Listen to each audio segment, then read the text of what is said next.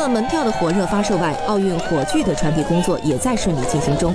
当地时间昨天，里约奥运会圣火来到了位于巴西东北部的巴伊亚州，奥运火炬和火炬手们在这里受到了热烈欢迎。值得一提的是，巴伊亚州是巴西桑达文化的发源地，同时也是巴西土著居民的聚集地。这里的人们能歌善舞，音乐和舞蹈似乎完全融入了他们的生活。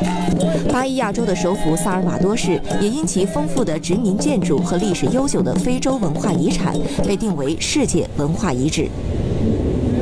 对我们来说，火就代表着生命，无论是白天还是夜晚，都会燃烧着火焰。奥运火炬的传递标志着联盟、爱和尊重我们的长辈，这或许也是火炬传递的意义。